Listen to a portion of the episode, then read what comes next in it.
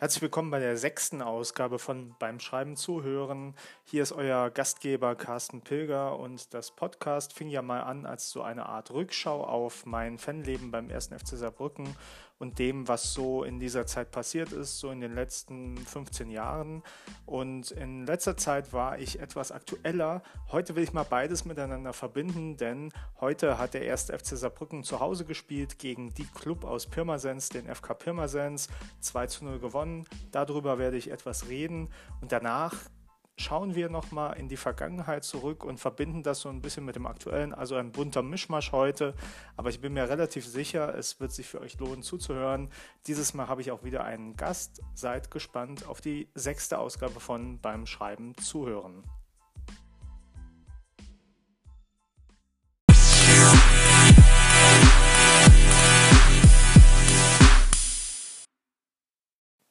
Ja, ich will einfach mal anfangen mit diesem Sieg heute über Pirmasens. Ich habe ja in der letzten Podcast-Ausgabe schon festgestellt, dass der September ein sehr schlimmer Monat eigentlich aus Fansicht ist oder vielleicht auch ein toller Monat für Leute, die den Nervenkitzel während der Saison so mögen und nicht erst zum Saisonende.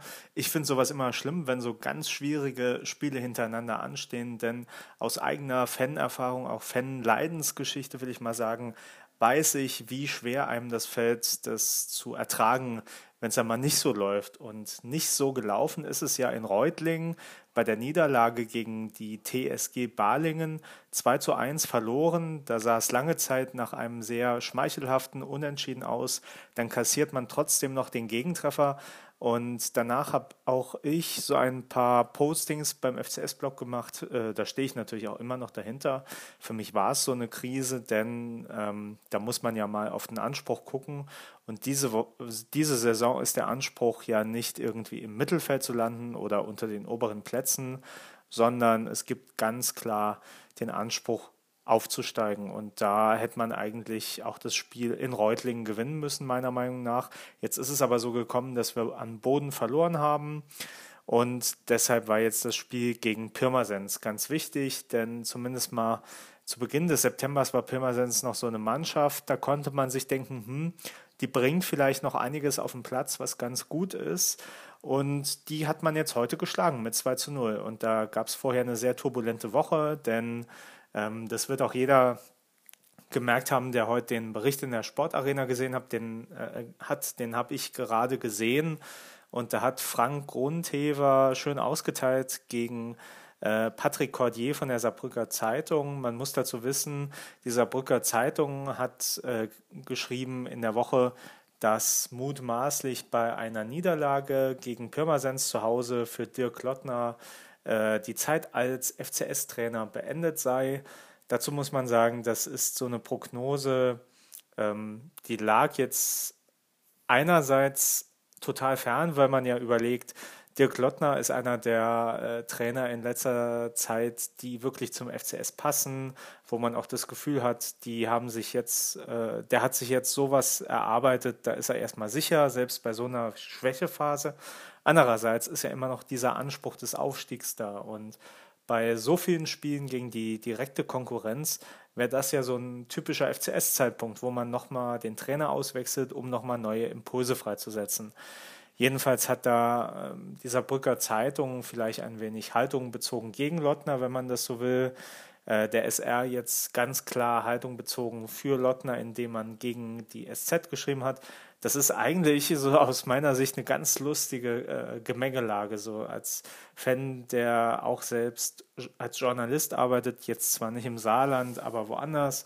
Äh, das ist eine ganz krasse Gemengelage, wenn man überlegt, dass jetzt auf einmal auf der einen Seite die Lottner-Jünger sind, also der Saarländische Rundfunk und Daniel Fischer, der ist ja Nachbar von Dirk Lottner, der Bild-Zeitungsredakteur.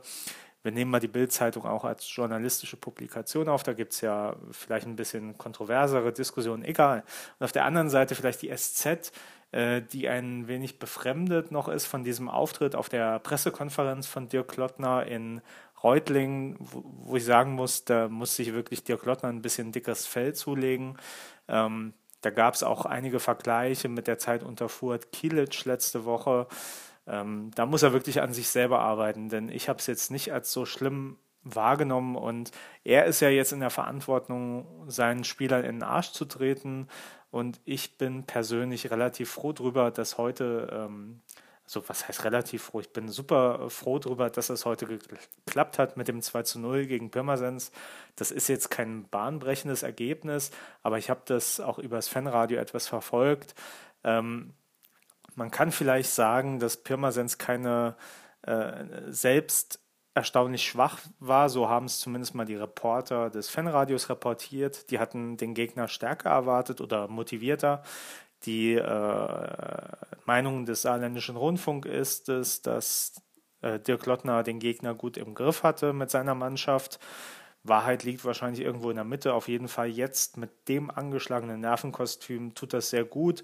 Und was meiner Meinung nach super gut tut, ist, dass die Tore von Fabian Eisele kamen, von dem Neuzugang, weil ähm, das ist eigentlich ein doppelter Gewinn, weil der neue Stürmer, auf dem jetzt die ganzen Hoffnungen geruht haben und der auch wohl mit den meisten Druck auf sich hatte, der hat gestochen, das ist für ihn gut. Und das erhöht auch nochmal den Druck auf äh, Sebastian Jakob, der jetzt zurückkommt langsam von der Verletzung und äh, der so ein wenig schon letzte Saison als der Nachfolger von Patrick Schmidt und Kevin Behrens mehr oder weniger vermarktet wurde. Der hat ja auch große Erfahrungen, immer viel Verletzungspech.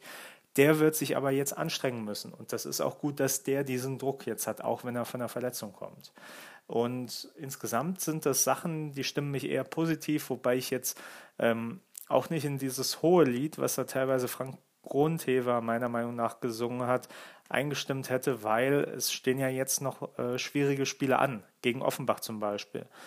Und äh, jetzt tut es mir ein wenig leid für das Podcast, dass das erst heute entscheidet. Ich habe mich aber bewusst dafür entschieden, noch das Spiel mitzunehmen, denn bei meinem Gast heute im Podcast habe ich so eine kleine sportliche Einschätzung, die von vor dem Spiel ist. Aber ich lasse euch erstmal kurz, ich stelle euch erstmal kurz meinen Gast vor. Ja, hallo, der Freddy hier. Ich melde mich gerade aus dem Urlaub, aber äh, der Carsten hat mich darum gebeten, ein paar Worte zu seinem Podcast beizutragen. Das mache ich natürlich gern, auch aus dem Urlaub heraus. Ähm, weil der Carsten und ich, wir kennen uns schon lange, haben damals gemeinsam das Leuchtturmmagazin gemacht. Vielleicht kennt das noch der ein oder andere von euch. Ist jetzt ja schon über fünf Jahre her, dass da die letzte Ausgabe erschienen ist. Ähm, aber es hat immer riesen Spaß gemacht, äh, die Themen rund um den ersten FC Saarbrücken mit diesem Magazin zu begleiten. Und äh, ja, seitdem kenne ich eigentlich den Carsten auch ein bisschen besser. Ja, das ist Freddy, ein Kollege vom Fanmagazin Leuchtturm von damals. Der hat mir vor dieser Sendung ein längeres Audio geschickt und da er auch was zur sportlichen Lage zu sagen hatte, will ich das jetzt erstmal voranstellen und immer dran denken, das hat Freddy vor diesem Spiel gegen Pirmasens eingesprochen, deswegen nicht verwundert sein, dass er am Ende sagt, dass es einen Sieg gegen Pirmasens geben wird. Da hat er natürlich recht gehabt, das ist glaube ich, unter FCS-Fans auch immer eine sehr gute Vorhersage, wenn man auf einen Sieg tippt. Denke ich mal.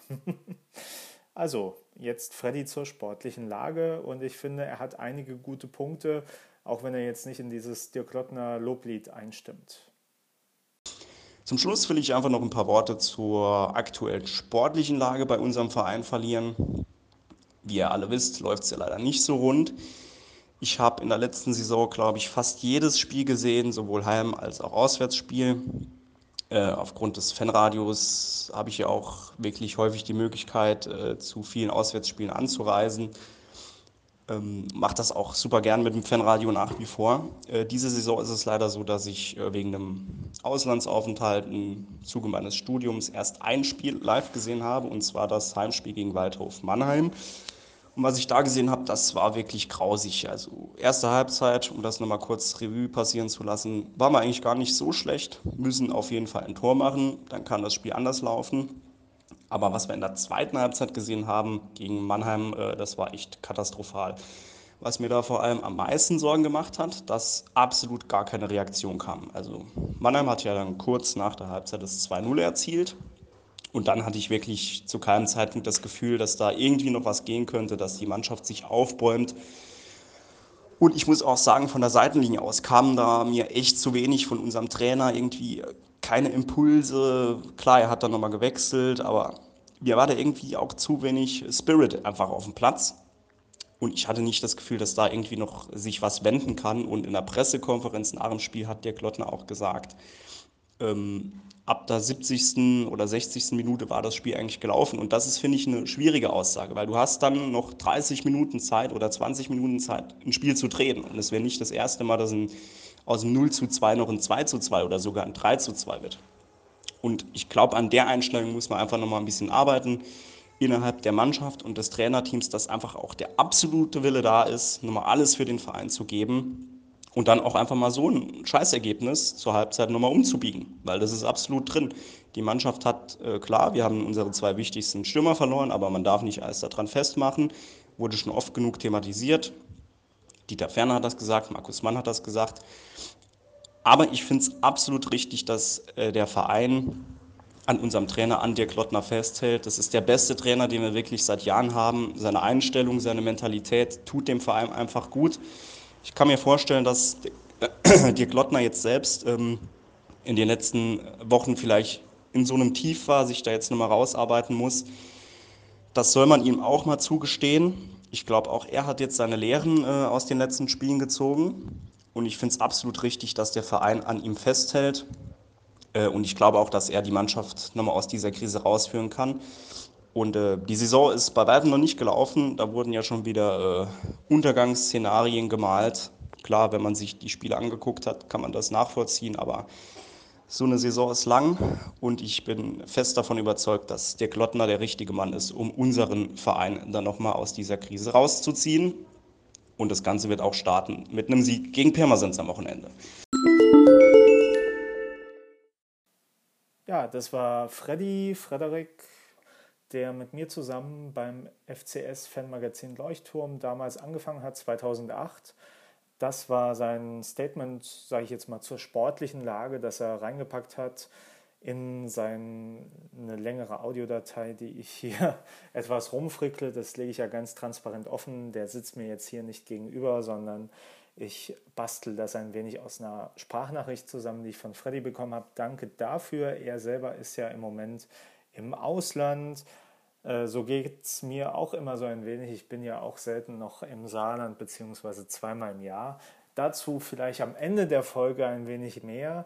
Wenn ihr so lange noch dran bleibt, werde ich da auch mir mal in die Karten schauen lassen und sagen, was es vielleicht im kommenden Jahr so gibt im Saarland mit meiner Beteiligung. Ähm, seid einfach mal gespannt. Jedenfalls äh, finde ich, hat er da den äh, Punkt getroffen mit seiner Analyse und vielleicht auch nochmal zu diesem Fernsehbericht äh, vom Saarländischen Rundfunk, ohne den jetzt auch selber zu sehr runtermachen zu wollen. Ähm, da wird vielleicht ein bisschen viel hochgekocht zwischen äh, soll Lottner gehen, soll er nicht gehen. Da wird sich viel an dieser Frage des Trainerwechsels ähm, abgearbeitet. Ich persönlich bin einfach als Fan so ein bisschen enttäuscht gewesen von den letzten Leistungen und äh, tut das Spiel heute mal wieder gut aber ich will jetzt damit auch die Spieler nicht aus der Pflicht entlassen, weil ein Sieg gegen Pirmasens, der macht jetzt auch noch nicht die Saison perfekt, denn wie gesagt, wir wollen ja am Ende aufsteigen und da habe ich mal in der Tabelle nachgeschaut in der Zwischenzeit, sind es halt immer noch fünf Punkte zu Waldhof Mannheim in einer Tabelle, die auch schon berücksichtigt, dass Mannheim ja immer noch drei Punkte abgezogen bekommt. Äh, das scheint irgendwie äh, ein Überteam zu sein. Ich, ich frage mich so ein bisschen, warum, weil vor der Saison jeder gesagt hat, die haben Di Gregorio an Homburg abgegeben, die haben sich kaum irgendwie aufgefangen, die, die haben jetzt so ein Trauma äh, hinter sich. Äh, es scheint das glatte Gegenteil der Fall zu sein. Ähm, und über Mannheim geht der Aufstieg, ganz klar. Aber kommen wir jetzt vielleicht zum anderen Thema, das die Woche hier sehr, ähm, ja, mich persönlich sehr beschäftigt hat. Vielleicht auch einige, die den FCS-Blog äh, verfolgen. Das FCS-Blog, nicht den FCS-Blog, die immer mal wieder so reinlesen, denn Es gab so einen kleinen Aufreger, das war so ein Statement von Kai Zimmer in der vergangenen Woche und ich will erstmal Frederik dazu Wort kommen lassen, denn Frederik kennt Kai vielleicht noch ein bisschen besser als ich. Wir kennen ihn beide sehr lange, Kai Zimmer vom Fanradio und Freddy hat ja auch ganz viele Spiele an seiner Seite kommentiert und was Freddy zu dieser ganzen Debatte äh, so sagt und auch zum Leuchtturm zu sagen hat, gibt es jetzt in einem längeren Audio-Statement. Er hat da so ein wenig die Verbindung zwischen der Arbeit, die wir damals als Fanmagazin gemacht haben, und dem, was diese Woche passiert ist, gemacht. Äh, ich will einfach noch ein bisschen äh, was zur damaligen Zeit sagen, ähm, weil das auch ein ganz guter Anknüpfungspunkt dazu ist, was gerade so los ist beim ersten FC Saarbrücken, weil ja der Kai, ein Kollege von mir beim FCS Fanradio, neuerlich eine Diskussion losgetreten hat Dazu aber gleich noch ein bisschen mehr. Also zunächst mal zur Zeit beim, beim Leuchtturm. Ähm, wir haben ja damals, äh, ja doch über ein paar Jahre hinweg, insgesamt haben wir, glaube ich, äh, elf Ausgaben rausgebracht, ähm, in denen wir immer wieder, ähm, wie schon gesagt, die Themen rund um den FC auch mal auf politische Art und Weise, auf satirische Art und Weise aufgegriffen haben. Und ähm, wie es der, der Florian, auch besser bekannt als Bobbis, ihr werdet ihn kennen, schon in einer früheren Podcast-Folge angesprochen hat, war das auch wirklich wichtig, glaube ich, dass es ein Medium gab, das da die Diskussion vorangetrieben hat. Ähm, und das war, glaube ich, auch so der Hauptverdienst, wenn man das überhaupt so nennen kann, äh, des, des Magazins, das wir gemacht haben, dass einfach eine Diskussion angestoßen wurde zu Themen, die vielleicht sonst nicht so angesprochen worden wären. Äh, und das ist so ein Punkt, der mir heute, heutzutage so ein bisschen fehlt. Es ist deshalb ein bisschen schade, dass es das Magazin in der Form nicht mehr gibt, weil ähm, dann einfach viele Themen, die sich so über die Monate in einem Jahr ansammeln zum FCS, einfach ein bisschen auf der Strecke bleiben, nicht wirklich ausdiskutiert werden, was aber eigentlich nötig wäre. Und ähm, ja, das war eigentlich so das, was mir damals auch am meisten Spaß gemacht hat bei dem Magazin, dass man einfach Themen um den FCS weiter vorangetrieben hat, dass einfach eine Diskussion entstanden ist, wo auch wo es auch wichtig war, dass mal verschiedene Meinungen aufeinandergeprallt sind, aber dass es einfach diese Diskussion gegeben hat. Ähm, und das ist das, was meiner Meinung nach im Moment leider so ein bisschen fehlt. Es findet natürlich immer wieder der Austausch über ähm, ludwigspark.de statt, auch über das offizielle äh, Vereinsforum und natürlich auch im Stadion. Aber ähm, ja, mein Eindruck ist einfach so ein bisschen, dass manche Themen äh, so ein bisschen verschwinden und nicht wirklich diskutiert werden. Deshalb, und damit will ich äh, auch schon zum nächsten Thema kommen, finde ich es richtig klasse, dass mein äh, Kollege vom Fanradio, der liebe Kai, Grüße an dieser Stelle an ihn, eine Diskussion losgetreten hat, was ja, ich weiß nicht, ob man rechtsextreme Tendenzen, aber auf jeden Fall rechte Tendenzen innerhalb unseres Vereins ähm, betrifft. Ähm, Auslöser des Ganzen war ja die aktuelle Lage in Sachsen. Ihr werdet das natürlich mitbekommen haben über die äh, Nachrichten. Ähm, ja, da hat der Kai einfach mal über äh, Facebook einen Post abgeschossen, wo er äh, sich dazu geäußert hat, dass er findet, dass irgendwo auch wirklich mal Schluss sein muss mit diesen Anfeindungen, ähm, gerade auch von Seiten aus dem FC-Umfeld was dieses Thema betrifft. Er hat gemeint, irgendwo muss wirklich mal äh, Schluss sein ähm, mit rassistischen Äußerungen gerade im, im, Fußball ist es ja wirklich so, unten auf dem Platz stehen ähm, Spieler aus allen Nationen, die wir anfeuern. Und ich kann diese ähm, Meinung von Kai absolut nur teilen. Auch der Carsten hat ja über seine Facebook-Seite vom FCS-Blog äh, ja, dieses Statement von Kai, dieses Statement von Kai nochmal ähm, ja, unterstützt, denke ich, kann man so sagen. Und ich mache das auch absolut. Also äh, für mich spielt es absolut keine Rolle, wer da jetzt im Stadion neben mir steht, ob der jetzt äh, braun, lila, gelb oder was weiß ich ist. Und äh, erst wenn man auf den Platz guckt, äh, wie schon gesagt, da stehen Spieler aller Nationen, die werden von uns an, angefeuert und es spielt absolut gar keine Rolle, äh, aus welcher Nation die kommen oder woher die kommen. Was für eine Meinung sie haben, man kann über alles diskutieren, das finde ich auch wichtig. Und es wurde ja auch oft der Satz äh, getroffen, Politik gehört nicht ins Stadion. Das hat meiner Meinung nach absolut nichts mit Politik zu tun. Wenn man von Gleichberechtigung redet, das ist einfach eine Grundeinstellung, die sich so gehört meiner Meinung nach. Und das hat dann auch nichts mit Politik zu tun. Und dass die äh, Leute sich da offensichtlich auch angegriffen fühlten, der ein oder andere hat man dann auch aufgrund der Reaktion gemerkt, weil dann, dann auch keine wirklichen Argumente kamen, sondern nur Anfeindungen und Wie gesagt, ich unterstütze da Kais und Carstens Statement absolut.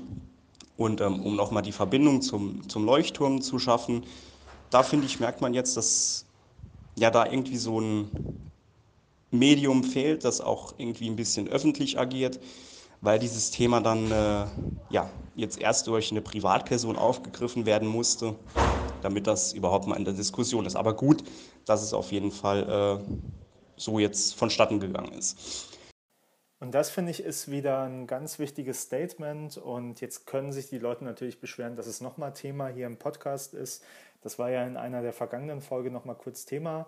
Ähm, die ganze Geschichte um diesen Facebook-Post, die nervt mich. Und zwar, die nervt mich, weil es überhaupt noch eine Diskussion ist. Für mich ist es nämlich eher ähm, gesunder Menschenverstand, dass man als Fußballfan die Aussage mittragen kann, wir sind gegen Rassismus. Denn die ganzen Spieler, die für den FCS äh, das Trikot übergestreift haben, die kamen auch nicht alle aus dem Saarland, die kamen auch nicht alle aus Deutschland, die kamen aus der ganzen Welt. Und das ist was, was uns auszeichnet, dass Fußball eine Sportart ist, die die Leute zusammenbringt, die äh, nicht drauf guckt, woher du kommst, sondern die drauf guckt, was du kannst. Und der FCS, der hätte gewiss nicht die tolle Geschichten, die tollen Geschichten zu erzählen, die er zu erzählen hat, wenn es nicht Leute gegeben hätte wie Etepe Kakoko, wie ähm, Jonathan Akpobori zu seiner ersten Zeit natürlich, wie Anthony Yeboah, später dann vielleicht Steven Musa, Sambo Chochi, der leider verstorbene Adiele Echendu und auch Spieler aus aller Herren Länder, Mustafa Hatschi, Erik Winalda, Juri Savicev. Unser Verein, der hat schon immer Spieler aufgenommen, nicht weil sie von irgendwo herkamen, sondern weil sie gut Fußball spielen konnten. Und das ist doch was, da können wir uns als Fans drauf verständigen, dass wir einfach sagen, Rassismus ist scheiße. Und dass wir Rassismus scheiße finden, hat nichts mit Politik im Stadion zu tun. Das ist einfach ein ganz normaler Reflex, das ist einfach eine ganz normale Aussage. Und ich war da etwas enttäuscht, auch teilweise von Lesern, äh, die schon länger beim FCS-Blog lesen, die plötzlich um die Ecke kommen und total unreflektiert. Die haben sich das meiner Meinung nach auch gar nicht mal selber so immer ausgedacht. Vielleicht haben die äh, den Floh auch irgendwie im Stadion mal ins Ohr gesetzt bekommen von irgendwelchen Leuten, die es selber nicht besser wissen und das plappern die jetzt dumm nach. Ähm, dass diese Forderung, Rassismus raus aus dem Stadion, Politik sei. Nein, ist er nicht das war es auch noch nie. Und dieses ganze Gespräch soll nur dazu dienen, die Haltung, Rassismus ist okay, irgendwie salonfähig zu machen. Und das mache ich halt nicht mit. Und deswegen habe ich auch ein paar Diskussionen geführt, weil es geht mir auch nicht darum, Leuten die Meinung vorzuschreiben. Wenn ihr der Meinung seid, dass die Asylpolitik von Merkel scheiße ist, vollkommen okay. Das hat zum Beispiel jetzt gar nichts mit dem FCS-Block zu tun. Was ihr privat denkt, welche Partei besser ist, welche Partei das Land führen sollte, ob Parteien überhaupt das Land führen sollten, ist mir vollkommen wurscht. Das sollte euch nicht von der Pflicht dazu entbinden, äh, im Stadion tolerant zu sein, im Stadion auch aufzustehen gegen Rassismus, weil das hat mit den anderen Fragen überhaupt nichts zu tun. Und wenn in Diskussionen dann sowas äh, äh aufkommt, frage ich natürlich immer nach, warum das äh, äh, so ist. Aber bislang hat mich keiner davon überzeugt, dass Rassismus irgendwas ist, über das man nicht reden sollte. Und wenn man nicht mehr darüber reden kann, sollten vielleicht am Ende die Leute bestimmen, die von Rassismus betroffen sind. Und ich gehöre auf jeden Fall nicht dazu. Ich wurde jetzt noch nie rassistisch diskriminiert, weil ich auch eine Hautfarbe habe, mit der das höchstwahrscheinlich nicht passiert. Nur, wenn dann andere Leute, die die gleichen Erfahrungen wie ich haben, hingehen wollen und mir erzählen wollen, dass Rassismus kein Thema ist, ähm, dann ist das Quatsch. Weil die Leute können Rassismus nicht erfahren. Und das führt jetzt vielleicht ein bisschen wieder weit, deswegen ich stehe hinter dem Statement von Freddy, hinter dem Statement von Kai und alle Leute, die der Meinung sind, dass man jetzt nochmal verhandeln müsse, ob Rassismus äh, vielleicht nicht doch ins Stadion könnte. Nee, darüber lasse ich mit mir nicht verhandeln. Die können ihren Unfug bitte woanders künftig ablassen. Das gehört für mich auch immer noch dazu und das war auch immer das, was wir mit unserem Heft erreichen wollten, dass die Leute sich selber Gedanken machen und vielleicht nicht das nachplappern, was im Stadion so der Nebenmann sagt, weil der vielleicht einen coolen Spruch hat mit Politik raus aus dem Stadion. Denkt selber nach. Denkt selber nach. Und weil das selber Nachdenken immer wieder so ein Thema war, was in meiner Fankarriere aufkam, will ich jetzt vielleicht zum Ende der Episode doch noch äh, zwei, drei Minuten darüber reden, wie so die Anfänge mit dem Leuchtturm waren. Und da finden wir auch wieder so ein wenig den Bogen zum heutigen Spiel gegen Pirmasens. Denn unsere erste Ausgabe, die erschien damals bei einem Heimspiel gegen den FK Pirmasens. Das war in der Saison 2008, 2009. Und wenn ich mich recht erinnere, also das, das war so eine Zeit, da haben wir drei Jahre hintereinander gegen den FK Pirmasens gespielt. Das erste Mal in der Regionalliga noch mit Michael Henke 4 zu 1 gewonnen. Ich meine, im Jahr drauf haben wir dann 6 zu 1 gewonnen. Da gab es ein sehr schönes Weitschuss-Volley-Tor von Manuel Rasp. Und dann haben wir ja leider die Liga nochmal nicht gewechselt, beziehungsweise waren dann fünfklassig. Und dann war es tatsächlich in der Saison 2008, 2009, dass beim Heimspiel gegen Pirmasens die allererste Ausgabe des Leuchtturms erschien. Das war damals ein 8 zu 1. Ich habe es gerade wieder gefunden, habe es aufgemacht. Ähm, bei ludwigspark.de 4100 Zuschauer, Zusatz, Pirmasens spielte ab der 77. Spielminute nur noch mit 10 Mann. Attila Baum verließ mit einer Verletzung das Spielfeld, durfte aber nicht ersetzt werden, da der FKP bereits dreimal gewechselt hatte. Tja, so war das. Das war dann traurig. Jedenfalls 8 zu 1 gewonnen damals. Torschützen unter anderem Manu Zeitz, Nico Weismann, Nazi Fajdarovic und wie sie alle hießen mal, sein, der ja heute zusammen mit äh, dem jungen Herrn Heffner, den ich ja immer wieder mal vorschlage für die erste Mannschaft im Blog, da lasse ich mal euch die Spekulation darüber, wie ernst ich das meine oder nicht. Ähm, der trainiert ja jetzt wieder die zweite Mannschaft, finde ich auch eine ganz schöne äh, äh Parabel vom FCS oder eine ganz schöne Klammer. Jedenfalls ist damals die erste Ausgabe des Leuchtturms erschienen. Und ich erinnere mich noch, das war ähm, ziemlich verrückt, die ganze Vorgeschichte, weil irgendwann haben sich Florian und ich mal darüber ausgetauscht, lass uns doch ein Fanmagazin machen. Und dann haben wir überlegt, wen ziehen wir alles hinzu. Und das war relativ einfach für uns, denn wir ähm, hatten alle damals irgendwie Blogs. Florian hatte seinen Blog und der war ja sehr umtriebig in der Fanszene. Der war vorher bei FCS-Fotos und hatte so einen FCS-Fan-Chat und auch so ein erstes Fan-Radio, wenn man so will. Also ein bisschen so wie das, so das, was ich hier jetzt mache, einfach äh, reden und Leute haben parallel im Chat geschrieben. Ihr hört das jetzt aufgezeichnet. Bei ihm ist das immer, musste immer live sein. Florian ist, glaube ich, bis heute ein großer Fan von Sachen, die live sind. Der will auch immer mal wieder das blau-schwarze Sofa äh, neu starten ich, ich finde das auch schön, diese Live-Events, aber ich war dann damals eher so von dieser Sparte her, ich will was Nachhaltiges schaffen, was es auch im Stadion gibt.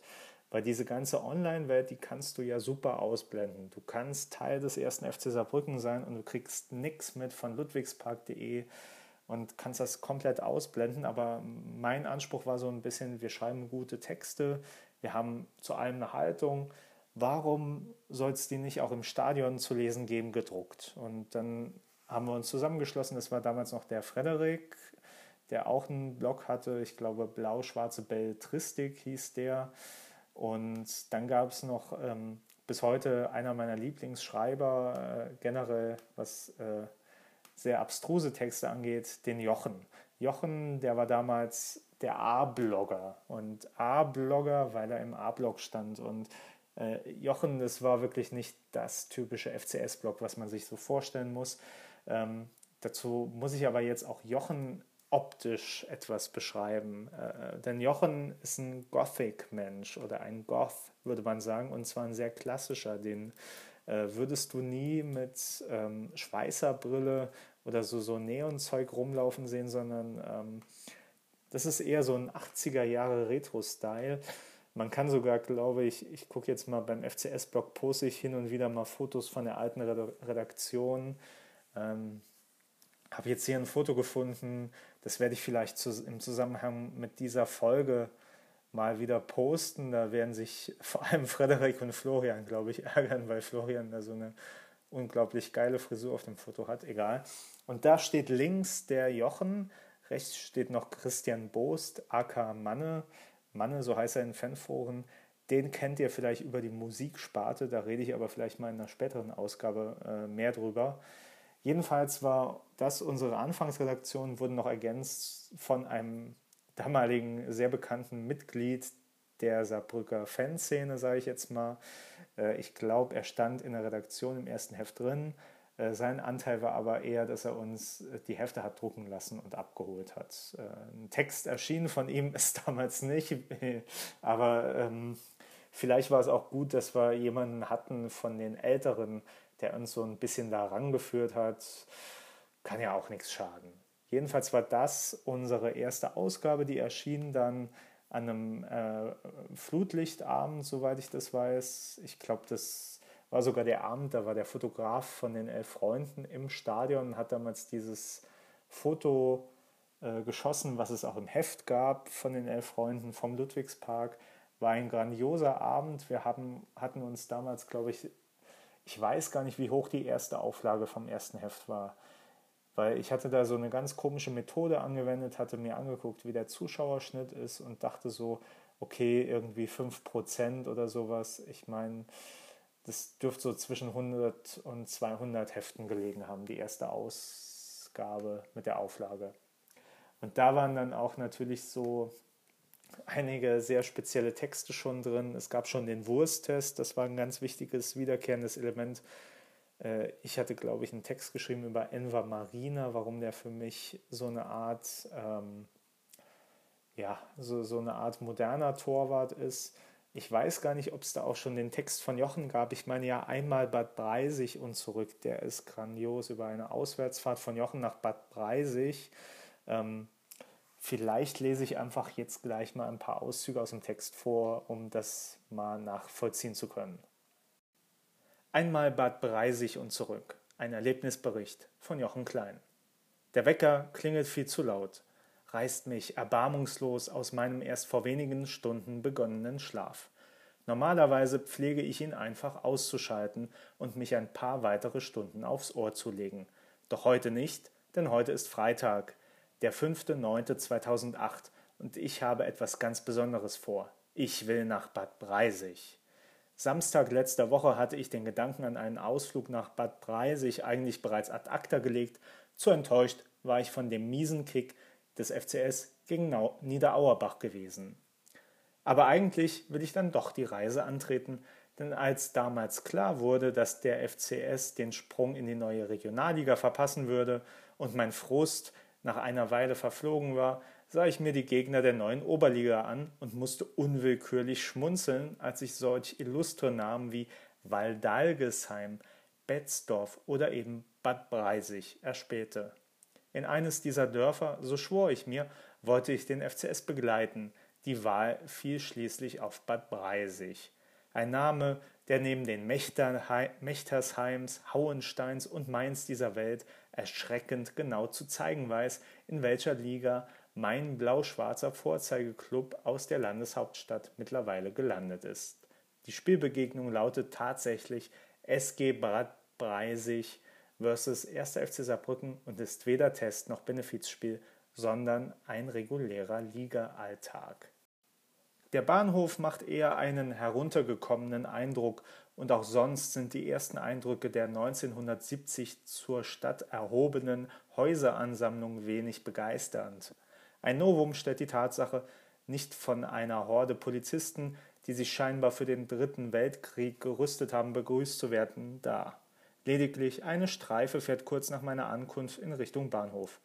Die Touristinformation gegenüber des Bahnhofs ist sehr freundlich, lässt mich die Toilette benutzen, was wirklich dringend nötig war, und wünscht mir noch einen schönen Tag und viel Spaß in Bad Breisig. Später werde ich mich fragen, inwie, inwiefern das ironisch gemeint war. Bewaffnet mit dem Touristenplan geht der Entdeckungstrip los. Als erste, in Anführungszeichen, Attraktion wird die evangelische Kirche angepriesen. Die 1901 erbaute Kirche sieht aus wie jede x-beliebige Dorfkirche und ist in etwa so sehenswert wie ein Fußballspiel des FC Homburg, nämlich gar nicht. Daher geht es schnellen Schrittes weiter.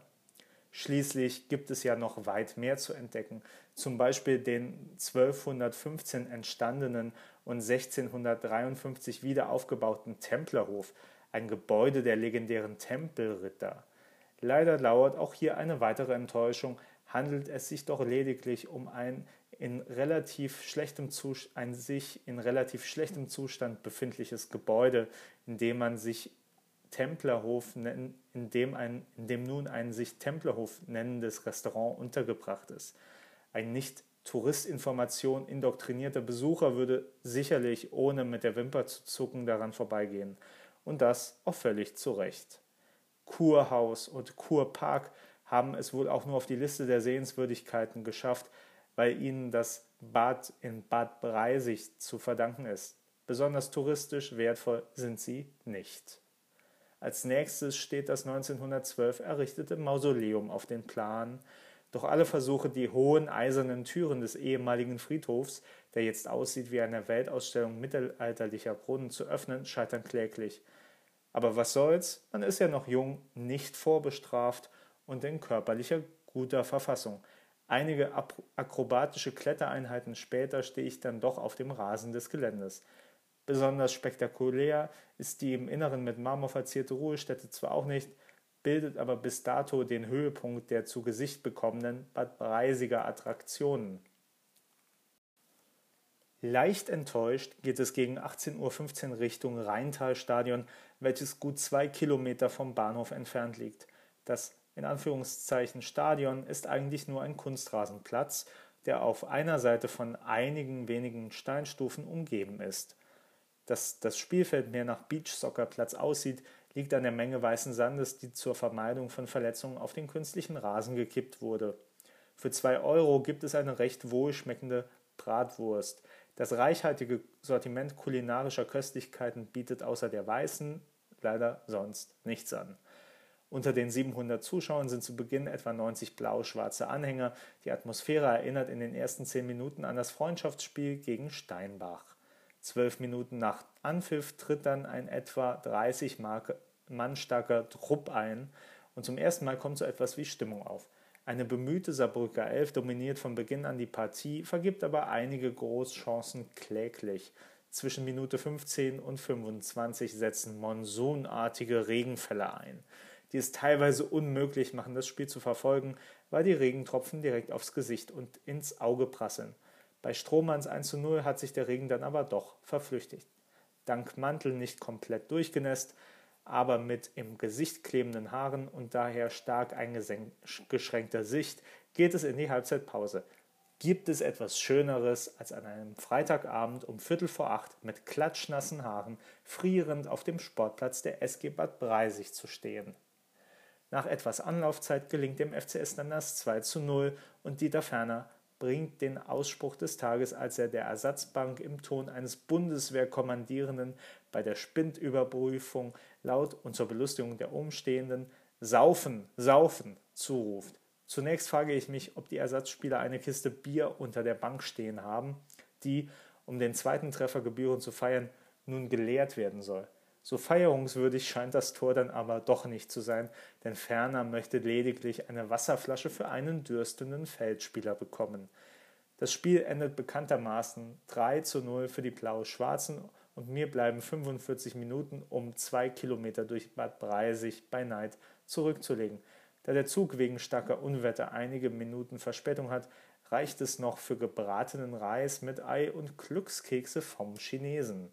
Die Portion ist groß und schmeckt wirklich ausgezeichnet, sodass die Wartezeit schnell vergeht. Ja, das war der Text von Jochen. Ich habe ihn äh, sehr, sehr schlecht vorgetragen, glaube ich. Ähm, dieses Ablesen von nicht geschriebenen Texten, nicht eigengeschriebenen Texten ist ja immer wieder so eine Sache für sich.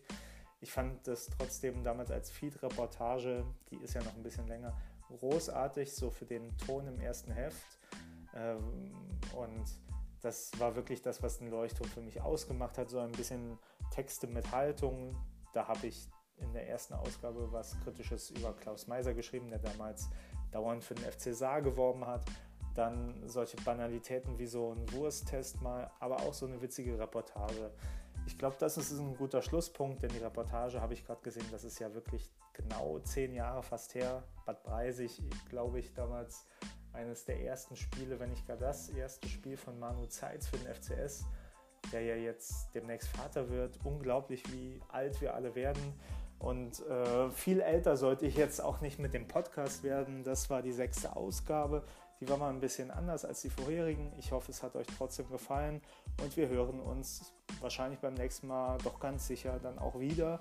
Da mache ich etwas weiter mit dem Leuchtturm, mit alten Texten. Wenn ihr irgendwelche Kritik habt, wenn ihr Ideen habt, wenn ihr Anregungen habt, schreibt mir gerne einen Kommentar oder schickt doch auch gerne mal einen Audiokommentar vorbei, wird dann in der Sendung eingespielt. Hier war die Sendung mit dem Schreiber des neuen Buchs über den ersten FC Saarbrücken. Ich wollte ja eigentlich zum Ende der Sendung noch ein paar Details verraten, fällt mir jetzt gerade wieder ein.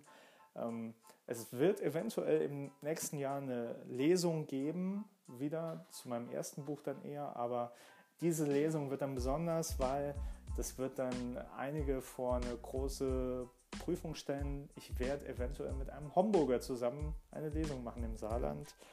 Da wird gerade im Hintergrund so ein bisschen gewerkelt. Wann und wo das sein wird, werdet ihr dann erfahren. Es steht jetzt im Raum, dass wir das vielleicht im April machen. Eigentlich hängt das am meisten, glaube ich, von mir ab, weil ich so selten noch im Saarland bin. Aber wenn es dann eine Vollzugsmeldung gibt, teile ich die auch mit euch. Und ja, das war die sechste Ausgabe. Hier war euer Gastgeber Carsten Pilger. Bis zum nächsten Mal.